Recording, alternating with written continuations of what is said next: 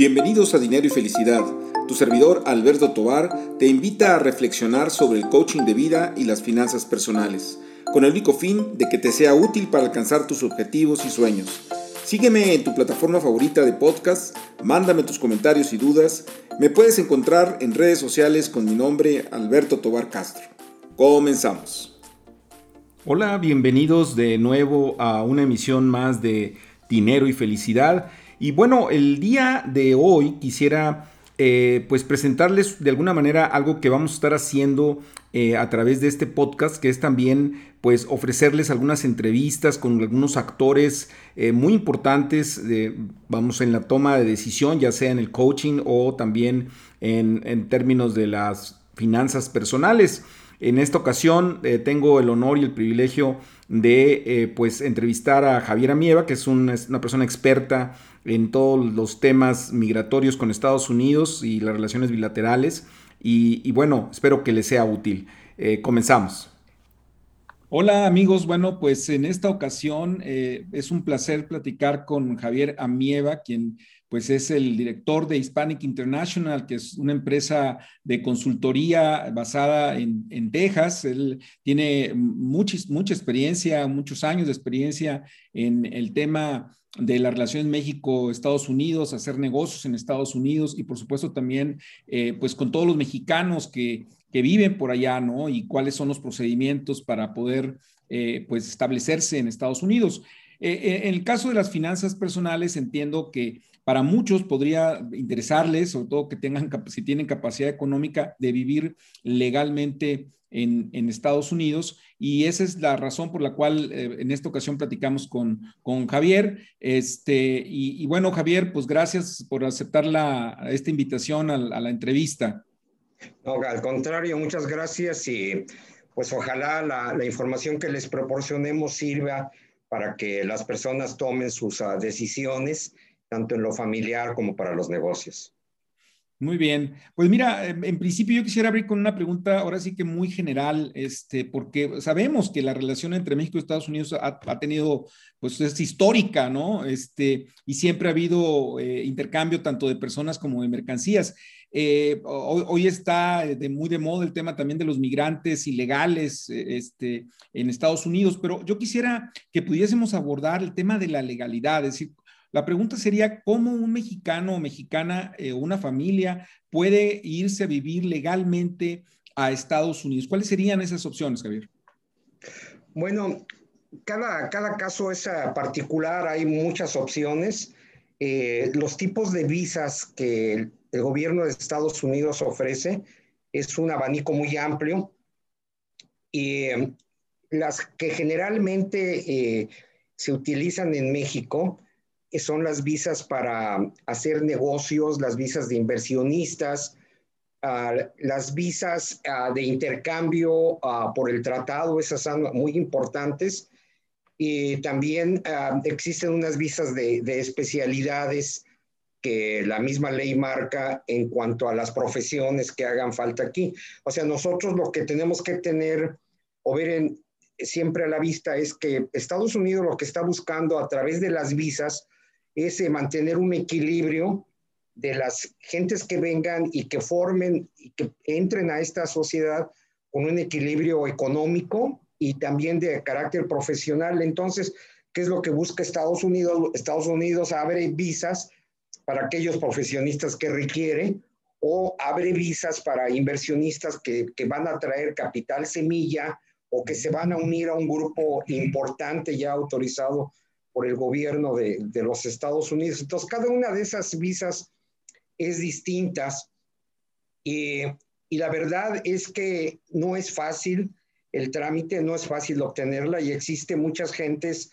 que sin ser abogados, eh, ellos pretenden dar seguimiento y pretenden darle el servicio a la gente como si fueran abogados, especialistas o que hubieran o tenido una especialidad y es a veces donde viene el problema, por un lado. Por otro lado, eh, tenemos gente muy exitosa en México, gente muy exitosa en negocios y que ellos piensan que porque han sido muy exitosos y hacen negocios internacionales y no nada más con Estados Unidos, sino con todo el mundo, que ellos piensan que es fácil ah, hacer una extensión de negocios y la mayoría de las veces, quiero decir, se, se equivocan y hacen algunas actividades que en lugar de ayudarles en forma posterior para venir y hacer negocios y tener sus visas adecuadas y sus permisos, eh, les evitan en forma posterior que lo hagan. Por ejemplo, ¿cuál, sería, por ejemplo, una actividad que, que, dificultaría eso?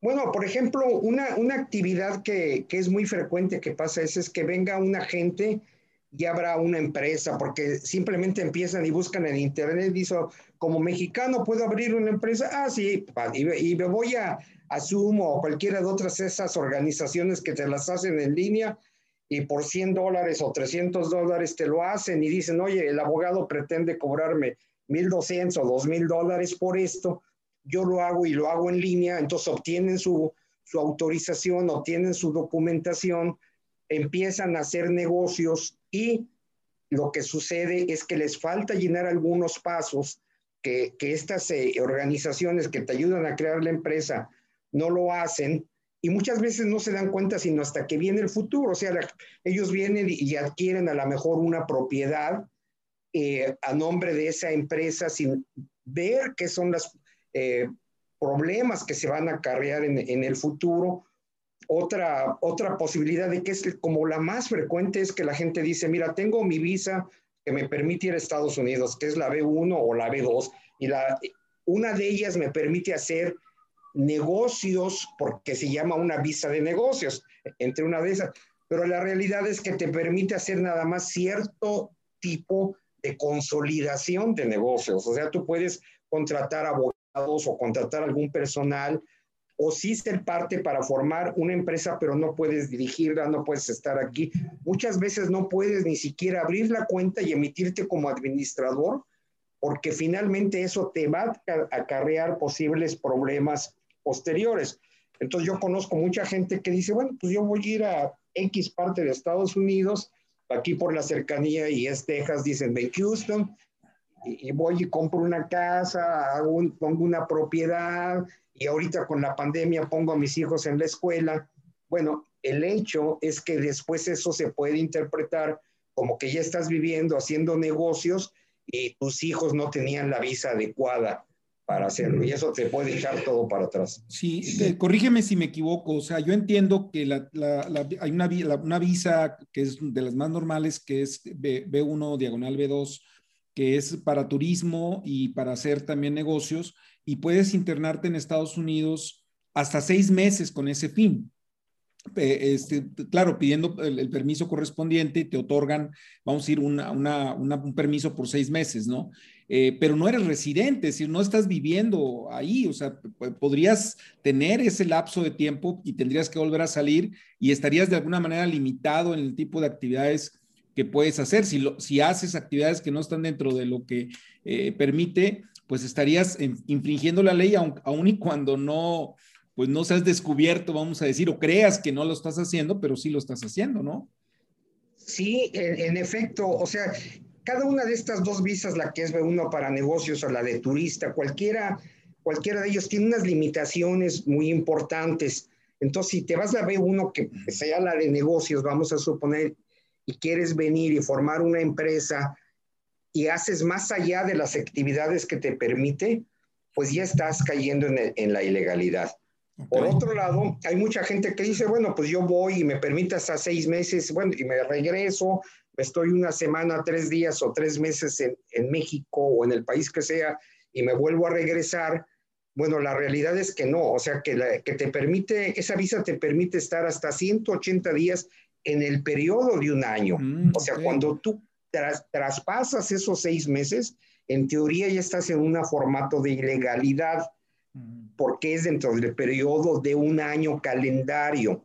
Eh, muchas veces, ya siendo muy uh, exagerados o papistas, cuando se hace un trámite posterior, el, el, agente que consular puede decir, pues tú entre septiembre primero de este año y septiembre primero de este otro año o agosto 31 estuviste ocho meses. Ahí lo que está es extralimitándose a las funciones de inspección porque debe de hacer por año calendario, pero también eh, eso puede representar una pérdida. Entonces, el hecho de tener esa visa es turista o negocios, o sea, yo puedo venir a vender, yo puedo venir a promover mi negocio, o sea, hay unas limitaciones muy claras y muy delineadas para que la gente no caiga dentro de estos errores y le puedan cancelar la visa. Ahora, este, vamos a, verlo desde el lado positivo, cómo si se puede, o sea, cuál podría ser, eh, y es la pregunta, ¿hay alguna ventana para poder eh, entrar a, Estados Unidos como una persona de negocios y llevarte a tu familia y tener una visa correspondiente? Eh, creo que se le llama algo así como visas de inversionistas. Este, ¿Cuáles serían estas? ¿Existe? ¿Cuál, ¿Cuáles serían las características, Javier? Sí, mira, existen, existen varias, uh, varias tipas de, de, visa que nos permiten hacer eso. Y yo me, me voy otra vez al punto de decir, Estados Unidos lo que está buscando es equilibrar su economía y mantener una, un grado de, de, equilibrio entre profesiones y negocios y todo eso. Entonces, dentro de ese formato existe algo que es eh, el que se creen pequeñas empresas en Estados Unidos o el que yo traiga empresas exitosas y que vengan y que empleen gente aquí en los Estados Unidos. Entonces, basándose en los conceptos de que yo quiero traer gente con capital, traer gente eh, que va a formar negocios, que, que me van a crear nuevas fuentes de trabajo y que todo esto lo están haciendo en forma legal, entonces hay varios tipos de visa a los que se pueden acudir. Eh, todos en alguna forma son de inversionista, de interempresariales, ahorita te las describo muy rápido, y la otra eh, puede ser por especialidades o por inversionistas de pequeños negocios. Son varios tipos, hay de la A a la Z, muchos y cada uno de esos uh, contempla a veces 20 o 30 distintos canales de, de estructura. Uno de los más famosos en México, o sea, yo siempre que voy la gente dice, oye, yo sé que quiero poner un negocio, entonces quiero empezar y ver una visa de inversionista, que es una clasificación específica para ese tipo de visas. Sin embargo, a veces son de las más difíciles, por un lado, y por otro lado, es importante que señalemos que no todas esas visas te van a permitir vivir en una forma permanente después en Estados Unidos. Entonces, muy importante ver cuál es, qué es lo que yo quiero. Yo quiero ahorita crecer con mi negocio, irme a vivir un año, dos o tres y hacer que mis hijos estudien, o ya quiero tratar de irme en forma permanente a Estados Unidos. O sea, e, ese es bajo un esquema de plan de vida lo que hay que ir viendo eso. Ok. Si me voy a, a esta, pues vamos a, a suponer creencia importante de que yo quiero hacerla de inversionista, bueno, quiero que sepan que la visa de inversionista, cual sí, no nos va a permitir después tener una, una visa de residencia permanente y mucho menos la ciudadanía. Entonces, también se va cercando el número de años que nos permiten ser inversionista. Y una vez que yo ya soy inversionista y yo ya estoy bajo esa visa, después me es muy difícil a cambiarme una visa que sí me pueda permitir después yo tener una residencia definitiva. Espero eh, tratar de ser claro en este, en este esquema. Ok, ahora, en esa famosa visa de inversionista, eh, la gente dice, ah, ok, ¿cuánto necesito invertir? Entonces no hay un número, ¿cierto? La, la ley no te dice si un dólar, si 10 dólares o 10 millones de dólares, pero sí existen lineamientos que los inspectores y los cónsules toman muy en cuenta si quieres ser inversionista, si estás viniendo y cuánto dinero estás trayendo. Entonces, generalmente si es menos de 150 mil dólares lo que invertiste inicialmente en el primer año a esa empresa, puede que no se te autorice la visa de inversionista o puede que se te autorice, pero si no creciste en un ritmo importante para el otro año, ya no te la van a volver a conceder. Entonces yo diría que una gente que piense que puede ser inversionista y que tiene una visa que dice yo nomás quiero estar ciertos años, ya no voy a buscar la residencia permanente, bueno, una visa de inversionista podría ser siempre y cuando él cuente con el tiempo de venir a hacer sus negocios y que tenga 200 o 300 mil dólares que pueda invertir. Y además esos 200 o 300 mil dólares tiene que ser capital de trabajo. O sea, yo no puedo invertir en un edificio 400 o 500 mil dólares y luego venir porque no es capital de trabajo, ahí es una inversión de carácter pasivo. Entonces tiene que ser un capital que esté en riesgo y que pretenda formular y mover el comercio y que también trate de dar trabajos, oportunidades de trabajo. Entonces, digo, eh, yo sé que es difícil hablar, como bien mencionas, eh, de números específicos, pero para darle un criterio a las personas que nos estén escuchando, eh, estaríamos hablando de que, no sé, digo, con, por menos de 500 mil dólares es difícil que puedas eh, este, hacer este procedimiento, ¿verdad? Porque entre el capital pasivo y el capital activo eh, de trabajo, pues requerirás, no sé, me imagino yo unos 500 de 500 mil y, se habla a veces hasta de un millón de dólares para, para poder lograrlo, ¿no? Este, ¿Sería más o menos un, un rango aproximado? Sí, e, es posible que lo pudieras a, bajar un poco a de 350 mil, mm, ¿verdad? A un millón doscientos mil. ¿Y por qué hablo de un millón doscientos mil en forma exacta, no? Bueno, lo que sucede es que hay tipos de visas de inversionistas, de inversiones que te permiten tener una inversión pasiva, eh, que ahorita está en 550 mil dólares, quizás por el resto de este año nada más. Y que te, permite invertir en un proyecto de gobierno o autorizado por gobierno y que, te y que no nada más te da esa posibilidad de venir y de residir y de tener una visa en la que puedes estar, sino que ya es una visa que te van a dar de carácter permanente.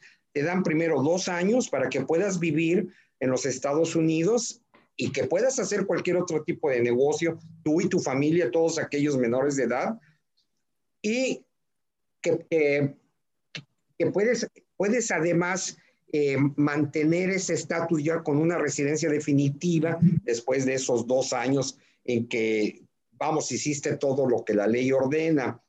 Eh, ese, esa inversión de 550 mil dólares eh, aparentemente va a estar nada más por el resto del año por una orden ejecutiva y cambio que hizo Trump, en la que se supone que deben de ser ya 950 mil dólares hacia arriba, donde puedes invertir en un proyecto en formato pasivo y que no tienes que tener un crecimiento de, de negocios, de empleos superior a 10, que es lo que a veces exige la ley, sino tú vienes, inviertes, entras en proyecto, metes esos 550 mil dólares, puedes además hacer otro tipo de negocios, estás dos años con esa visa temporal y después de dos años ya te dan la residencia definitiva.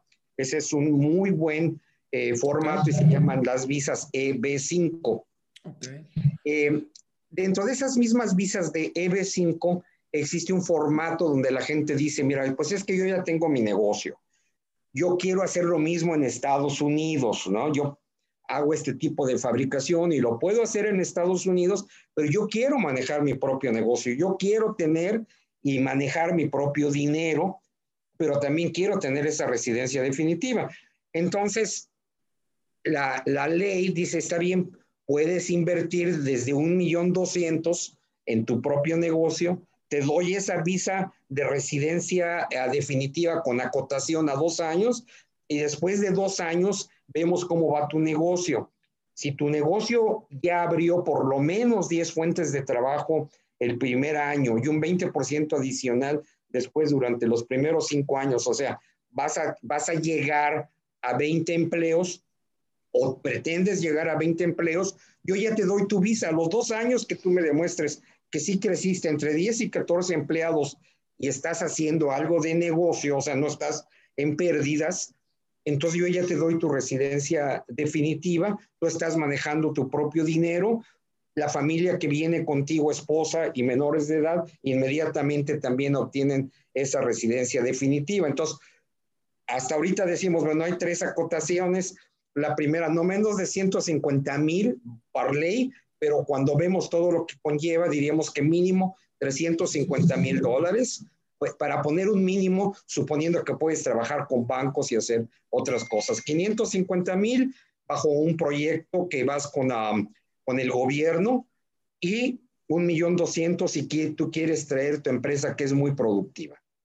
Ok, entonces eh, me parece muy interesante lo que dices, Javier, porque implicaría entonces que no es necesario, porque hay muchas personas que dicen, oye, pues eh, este, no tengo un negocio en particular que hacer en Estados Unidos, pero sí se pueden buscar estos proyectos en los cuales se puedan invertir en forma pasiva y entonces pueda, vivir eh, la familia, no solamente la persona, no solamente él o ella que sea inversionista, sino también en este caso los, los hijos y de alguna manera tener los derechos eh, eh, claro, cubriendo los, los, los años suficientes eh, para, para, estudiar, para trabajar también, qué sé yo, ¿no? Este, ahora, ya, el tiempo ya va avanzando rápido, yo creo que esta va a ser un, preámbulo, espero a otras, a otras reuniones, otras entrevistas, este, que creo que son muy interesantes, ¿no? Porque ahí me surge la duda de, del, del, tema de, del, del, nivel de vida que se tiene que tener en Estados Unidos, cuánto cuánto se tiene que eh, tener de ingresos, una serie de preguntas muy interesantes que creo que valdría la pena abordar en otra entrevista. Pero vamos a decir, para, para poder cerrar un poquito esta idea, es eh, ¿qué es lo primero que tiene que hacer algo interesado, interesados en, este, en esta posibilidad de irse a vivir a Estados Unidos? O sea, ¿cuál, cuál es el primer paso? Este, hay que buscar a alguien, que, que, algún consultor eh, como tú tal vez, o, o, o, qué hacer para, porque ah, ah, pareciera ser también un tanto complicado como, como lo estoy viendo, ¿no? Este, los requisitos y cumplir y todo esto, ¿no? Sí, mira, no es un paso fácil. Yo creo que la gente tiene que tener muy bien planteado su plan de vida. Y, y en efecto, o sea, hay que buscar a un consultor o a un abogado especialista y plantear para ver eh, cuáles son esas necesidades y qué tanto capital yo tengo. Tengo que hacer mi inventario de recursos y ver si, si puedo yo mantener ese paso, que es una inversión, finalmente es una inversión no nada más de dinero, sino de toda mi vida y cambios de actividades eh, a veces. Eh, entonces esto es muy importante y la gente a veces cuando estamos en México vemos cierta facilidad o, o, leemos lo que está en Internet, vuelvo a repetir un poco de eso, y la gente lo, lo, ve muy fácil. Por ejemplo, a mí me llegan muchísimas consultas sobre la gente que está pretendiendo decir, oye, bajo el nuevo tratado de libre comercio, pues aquí me dice que yo mismo lo puedo hacer y que nomás que necesito una oferta de trabajo y ya. Bueno, si fuera así de fácil, tendríamos seguramente 40 millones de profesionistas o gente mexicana estando acá con una doble actividad en México y aquí. O sea, no, realmente es muy preciso, muy seguro, ni siquiera teniendo la profesión, se requiere que no afectes los intereses de los trabajadores en Estados Unidos. Entonces, yo también lo que diría es que no solo hay que buscar y tener ese plan y ver cuál puede ser la visa acertada, sino no tomar asunciones que creemos que sabemos interpretar la ley a veces nos cuesta interpretar la mexicana en nuestro idioma, pues la americana en otro idioma y otra forma de pensar es muy, muy difícil. Entonces sí hay que consultarse, hay que preparar y lo que yo diría también no hacerse algunas ilusiones al aire. O sea, si no tengo una gran especialidad, si no tengo una empresa y no tengo 300 o 500 mil dólares disponibles, va a ser muy difícil. Muy difícil. Muy bien, Javier, pues te agradezco mucho el tiempo que dispensas para, para esta plática. Este, ¿Hay alguna manera en que te puedan eh, contactar si hay alguien interesado en, conocer cómo, cómo hacer las cosas por, por allá? Sí, sí, encantado. Este, eh, bueno, mi, mi, mi, correo, mi email es javier.amieva, eh, arroba hispanicinternational.com. Eh, tenemos un teléfono que es del área de aquí de Texas, que es el 956 791 0454, ¿no?